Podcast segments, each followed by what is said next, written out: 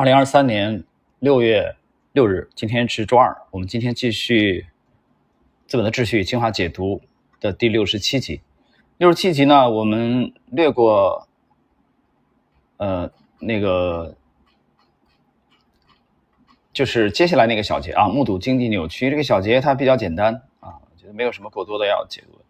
我们直接啊进入最初的米塞斯式投资策略。如果奥地利学派学者从一一百多年前就开始制定这一原则，那么这一简单的有效假设会对美国的投资者产生什么影响呢？让我们来测试一下一个长达一个世纪之久的样本外测试，没有后世偏差。测试的对象是奥地利学派资本和利息理论。让我们考虑一下，如果只使用这些关于扭曲的存在和影响的可靠信息，我们会做些什么？让我们把自己想象成贪婪的资本家。垂涎欲滴的思考着如何从这些知识中赚钱。首先，最简单、最保险的策略，就是在 MS 指数低时买入，在指数高时卖出。我将其称为米塞斯式投资策略，以纪念这位在二十世纪三十年代规避了系统性崩溃的人。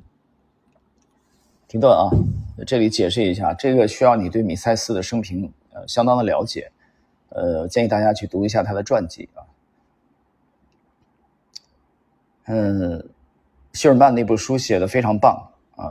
米塞斯呢是在上个世纪啊，就是二十世纪的大萧条的初期，呃，非常有洞见的呃提出了啊这种预见，而且被后来的发生的这个事实呃所验证。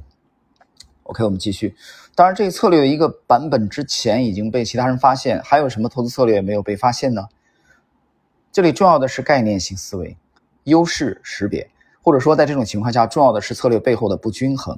在这里，我们正在利用针叶树的教学意义，通过规避肆虐的野火，并利用由此产生的高养分土壤来预测和把握未来。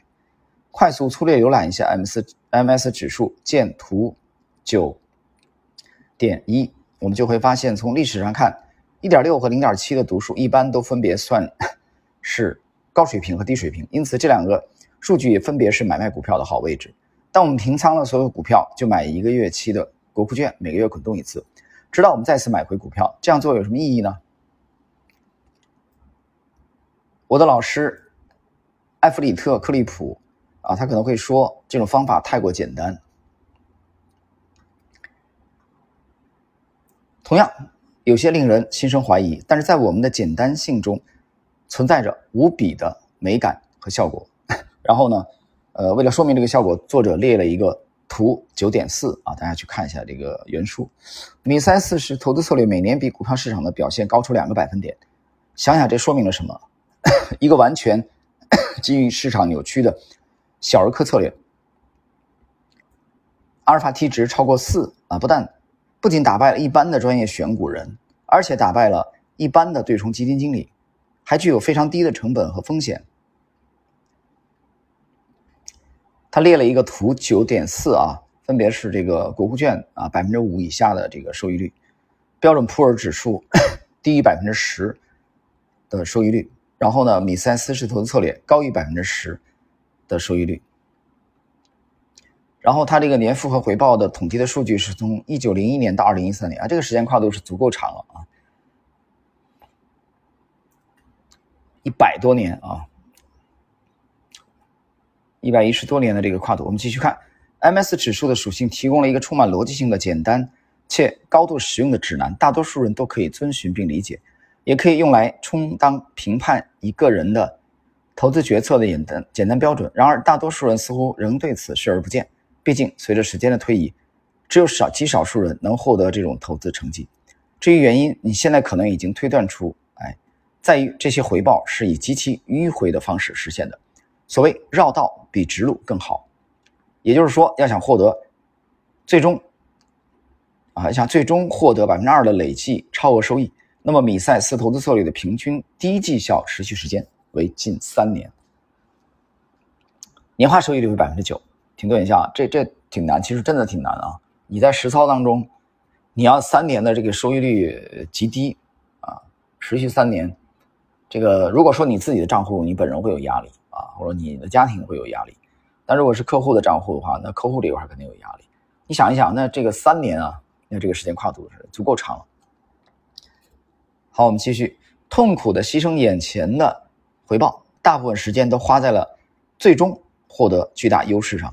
这种投资方法就像下围棋，在及时行乐的投资世界里，你很难放弃当下甜蜜的诱惑，而专注于中间手段，一心争取日后的优势。在围棋比赛中，取势对选手有了极高的要求，其培养潜力甚至是虚无缥缈的；而使用力的对手则非常容易获得高分，似乎能以相当大的优势取胜。然而，我们必须做出选择，背上迂回的包袱，暂时撤退，在世人看起来十分愚蠢的状态下厚积薄发。鉴于我们已经花了大量时间探讨老子 和孙武、巴士夏和克劳塞维茨，以及蒙格尔、庞巴维克、米塞斯和福特等，我们难道不打算把这种想法运用到自己身上吗？背弃这种战略智慧，似乎才是最愚蠢的做法。啊，这里这一段结束啊，我简单讲两句。但他刚才谈到了这个围棋，谈到了这个为了去取得更高的这个投资收益，啊，去。暂时的这种啊忍耐啊，去积累为争取日后的这种优势啊，这个其实围棋对这个诠释的呃淋漓尽致啊啊淋漓尽致。那么这个就是延迟延迟满足的问题啊。谈到这儿，其实我想起来了，就在大概是前天吧啊，前天跟我跟我跟我跟我们家老爷子聊天啊，微信这个，因为我这这趟出来又一个多月了吧。呃，基本上这一个多月，基本上是每隔两天，不超过两天，啊，跟老爷子都会微信这个这个交流，啊，我们直接语音一聊，啊，至少最短也得聊个二三十分钟，啊，就就是前天那次聊天当中，啊，老头说起来，啊，他还说，他说这个是吧？啊，比如说这个这收益率是不是啊不算高啊？对吧？聊起来这个呃这个话题。那我当时就跟他讲，我说这收益率是不算高，但是这这个项目它的初衷是什么？对吧？它的出发点是什么？它是一个立竿见影的项目吗？它肯定不是嘛，对不对？它本身就不是一个立竿见影的项目，所以它的这种优势积积累需要时间啊，需要时间。那我举例子，比如说我们放了一个十年的跨度。它可能前面七年都没什么盈利，当然这一般人承受不了的啊。你你作为配置来说，啊，资产配置来说，这我觉得这很正常。一般人前面六七年可能都没什么收益，他可能最后两三年的这个啊这个这个回报，远远的超过了在起初的那几年领跑的人啊。所以一个项目它的这个定位啊，它的出发点。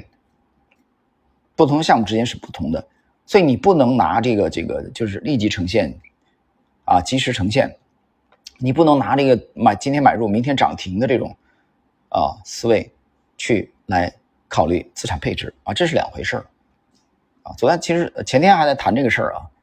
OK，我们继续。如果你现在感到忧虑、呃疑惑，在讨论了长达八章的迂回之路后，听到的第一个投资策略就是告诉你在扭曲很严重的情况下，要长期远离市场。那么答案是肯定的，尽管这看起来有点虎头蛇尾，但事实上并非如此。用最直截了当的话说，这就像是一笔非常大的交易，一种与众不同的逆向的投资方式。正如克利普的悖论：爱亏钱，恨赚钱，导致了交易市场上难以置信的机遇。在任何人的投资组合中，米塞斯式投资策略同样具有如此效果。迂回式的奥地利学派的投资目标不在于现在就找到赚钱的方法，而是为以后更理想的投资机会做好准备，或者可以说。我们现在是有耐心的，这样以后就可以快速执行相应的策略。无论作为投资者的你决定什么，请记住这本书的首要目标：它是一种思考的方式，理解 迂回曲折的道路，以及在曲折道路上，呃，这个曲折道路上所能获得的巨大战略优势。如果你从这一章啊，甚至从这本书中，除此之外没有学到任何东西，你至少也会知道，在直接的方法中通常存在着紧迫的危险。特别是在市场扭曲程度很高的时候，忽视了达到 目的的手段。米塞斯静态指数可以作为衡量这种危险的指标。无论你的投资决策是什么，都能更好的了解这些危险。啊，我们需要停顿一下啊，这个这一段里边有有有一点我需要需要解释一下啊，嗯，这个 谈到这个谈到这个迂回啊，他讲了这个米塞斯式投资策略，谈到这个迂回，谈到这个啊，就绕来绕去的，呃，这条道路啊，比直路。就像魏延当年给诸葛亮建议，咱咱为什么不直接兵出子午谷啊？你那绕什么绕，对吧？你这个几出祁山，六最终六出祁山嘛，多累啊！直接兵出子午谷，直接偷袭长安啊，走条直路啊，对吧？为啥不这么干呢？就是 实际上在实际生活中啊，在实际投资当中啊，你包括下围棋当中，其实我们都经常会遇到这种啊这种。情况啊，很多的时候你很难，或者你当时条件不具备直接发力的，你只能忍啊，你只能这个把防守做好，你只能积蓄力量，期待未来发力，未来好的时机发力。那么这个好的时机在杰西·利弗莫尔那里啊，就是最小阻力。但是这种呢，呃。状态，这种这个思路，并不是每个人都能接受，或者说啊，接受的人比较多，真正能做到的人比较少。为什么呢？因为人性都是急功近利的。好，我们继续第六章内容提醒我们，执行这种米塞斯式投资策略是极其雄心勃勃甚至大胆的，因为我们的人性赋予了我们很高的即时偏好，且这种偏好在货币概念下被进一步放大，使我们很难放弃眼前利益。想想华尔街。米塞斯派的投资者，啊，当他们持有低收益的美国国债时，在扭曲发生的年份里，没有取得任何超额回报，而且还远远跑输了股票市场。他和他的同僚们在一到两年的表现不佳之后，大多会被自然淘汰。没有一个具有超级双曲线贴现效应的人愿意获取米塞斯投资策略的百分之二超额收益。双区贴现者需要经历一个艰难的等待时期，而这在早期是最明显的。从今天到明天，从明天到后天，如此等等。我们认为每一步的等待都会变得更容易，但这无助于我们走向下一步。特别是如果利率一直被下调到零，当所有人都涌入股市时，正如前面所述，货币扭曲导致投资期限不断缩短，这反而是我们的及时获利愿望变得更加强烈。为了成功，我们需要米塞斯般的坚毅。他曾拒绝某著名信贷银行的高薪工作，并声称自己不会成为未来大萧条的一部分。我们也需要让自己远离扭曲，不被其迷惑，而这将意味着我们需要与自己原本的意愿背道而驰。在 MS 指数很高时买入，指数很低时卖出，这不是资本积累的迂回之路，而是资本毁灭的直接路径。很有意思啊。呃，谈到这个 MS 指数很高的时候买入，很低的时候卖出，呃，这里边因为它面面临的压力啊，它承受了压力，这种压力其实就说你要你得赚钱，你得有收益，对吧？无论你你的对面面对的是客户，啊，是你的家庭，或者说你个人的账户，你每个人都有压力嘛，对吧？尤其从事资管这一行，你都有压力，对吧？你得跑赢市场啊，你得战胜市场啊，等等等等。但是这个时候，我我很多的时候其实需要结合当时的市场的环境啊，很难能扛住这种压力的，坚持自我做自己的太少啊，太难。我们继续这一集的尾声的这个自然段啊，最后一个自然段，在执行米塞斯式投资策略的过程中，还有另外一个挑战，需要的是逆向思维，一种不可低估的心理技巧。在全世界都在跌跌撞撞的时候急刹车，在全世界都在。争先恐后的买入或纷纷抛售时，站在一边旁观。当 MS 指数远低于一时，人们就会像企业掠夺者一样攫取资产，然后进行清算。因为一次不良投资清算之后，资本的所有权可以低于重置资本的价格获得。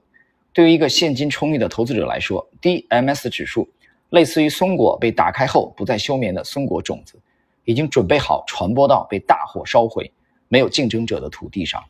等待着享受死去的竞争者留下来的养分。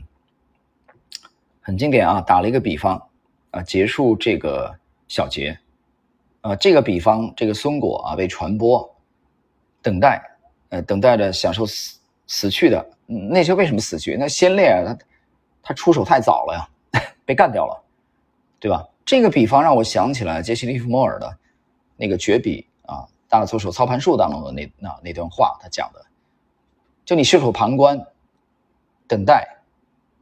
那么躁动的那些人，啊，在你之前躁动的那些人，啊，他会给你留下获利的机会，大概的意思啊。OK，今天时间关系呢，我们就第六十七集米塞斯式投资策略啊，跟大家的解这个解读到这里。